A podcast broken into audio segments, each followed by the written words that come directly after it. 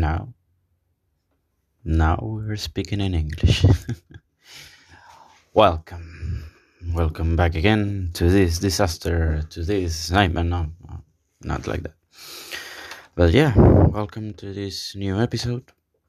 And yes, today we're uh, talking in English, believe it or not. It's been a while. It's been a while since I've last spoken in English. So if you know a little bit about this language, you can laugh, of course. You can mock my my English, my accent is totally fine. I totally understand it because I realize it's kind of shitty, it's rusty, like my English teacher says. But yeah, I since well, um, for those of you who don't know, I I started again to study for for a new English test and for an international English test. I like to I realize I like to learn English in that way. Preparing myself for a, for a test and developing all these skills. Maybe it is the longest way, yes. Maybe it is the hardest, yes.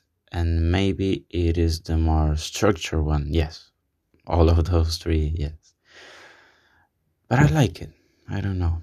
Um, it's a Cambridge test, and it is like uh, an international recognized test, and it can be useful for you if you want to apply for a job um, in Europe or, or something like that. But I don't really do it because of that, just because I want to learn English.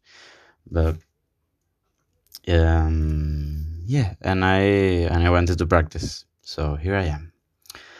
And today is not just a practice of my English. I yesterday when I was sleeping, when I was sleeping, no, when I was laying on my bed, I started thinking about I don't know new episodes and a lot of ideas came up and especially when I'm either in in the bathroom taking a shower or, or well you know making number two basically.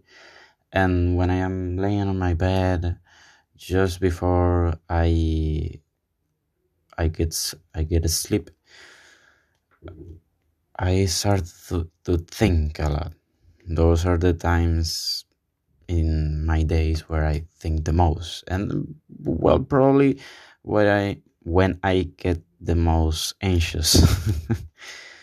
it is difficult to be alone with your thoughts sometimes, but among those thoughts, I started thinking about the idea of fitting in in society to feel part of a group, to to feel like you belong.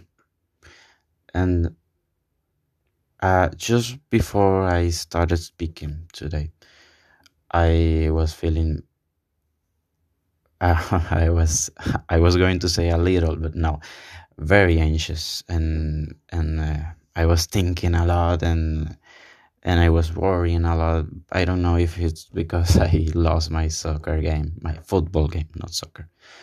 I lost a soccer game, and I and I don't know. I I just realized I was worth worse at it than I thought, and I got a little disappointed. And it started like I don't know, like an avalanche of bad feelings and thoughts like going around on my head and among those thoughts, yes, I'm, I know I am using among a lot, I'm sorry.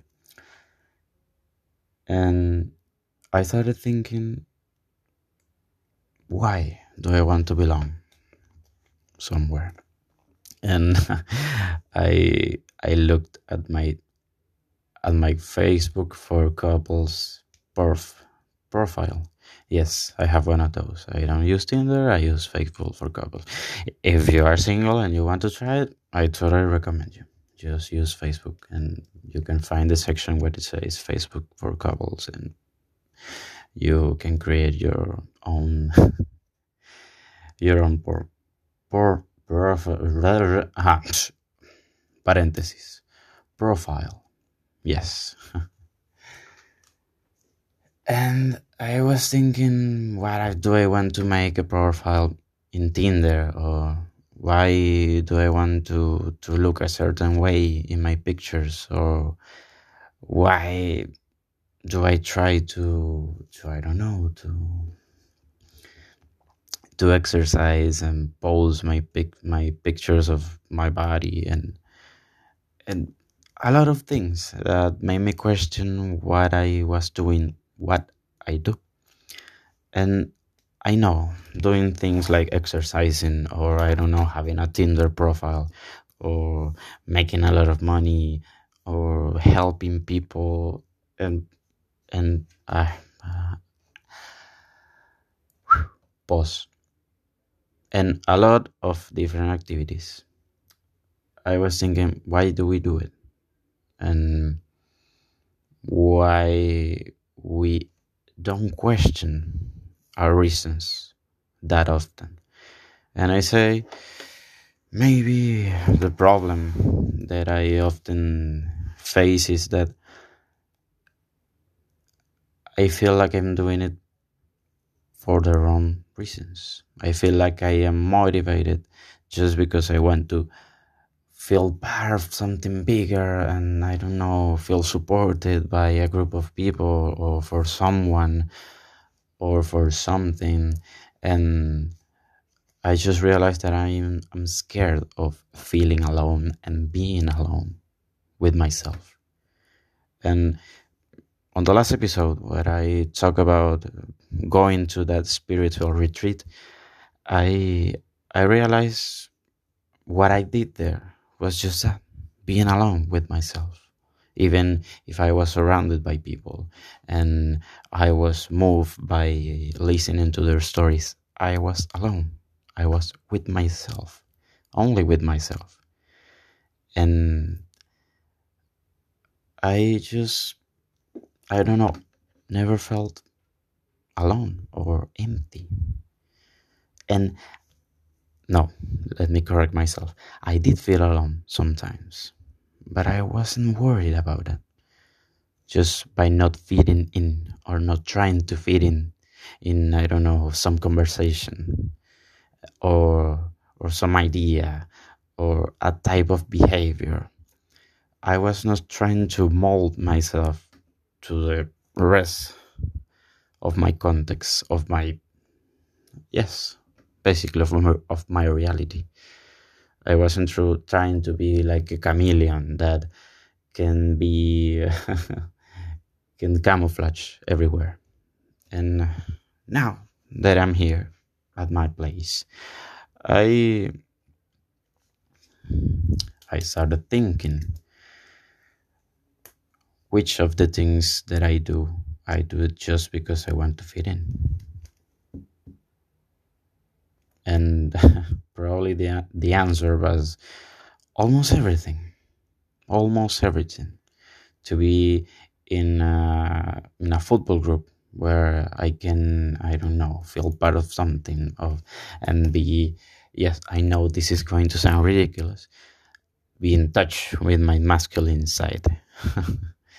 and or maybe exercising to feel part of something or maybe doing a podcast to feel that I am part of something. And probably these examples aren't the clearest ways to, to imagine how we we do things just to fit in. But keeping that point as my main subject, I questioned that and I look at myself and said, Why? I mean, why? Just like that, why? And not not only I ask why, but why do you keep doing it? Why do you feel like you have to keep doing it? And what happens if you don't? What happens if you just stay alone with yourself, with your thoughts, with your feelings. Again, not in a retreat, not surrounded by people, just on your own, alone in your room. On a on a typical Friday night. So I was trying to fit in and I was trying to look outside and to be that that perfect boy for my family, for my friends, for society, just because I didn't want to look at myself and what it was left of me. And I was scared of that. And I am still scared of that. That's what I am speaking to you in this complicated English that, that I'm using. And I guess this is just a way of saying, stop, man. Please. Stop. Like, everything you do to please, everything you do to fit in, stop doing it and see how it goes. Just like I was talking yesterday about doing things that attract me, that I feel connected with. Also, it means disconnecting and undoing things that I that I do just for the others, just for everyone else to like me. And I don't know. I sorry. I know that's not the point of what I am trying to do, of what I am planning for my life. Pleasing the other is not pleasing yourself necessarily. Doing it for people to look doesn't mean that you are doing it because you like it. And yeah, it's liberating. Is yeah, you feel you feel peace and comfort because not only you stop doing it, not only because you stop behaving that way, just and also because you you put yourself out of that of, of that situation. Only you. No one else. You did it. You realize that you solved the problem you you solved the mystery and all of that. Congrats. Congrats mate. Congratulations. And yeah yes i know.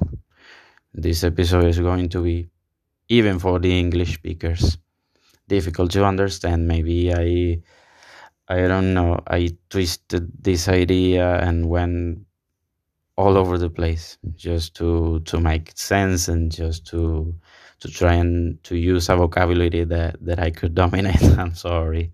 I know my english level isn't perfect. That's why i am going to start making these disasters meaning podcast in english more often for you to understand better. Please. Patience, please. and yeah, this is another another episode of Doctor Yo Mismo with Ruben de Sousa. Cheers to everyone, and good evening, good morning, and good afternoon. Bye.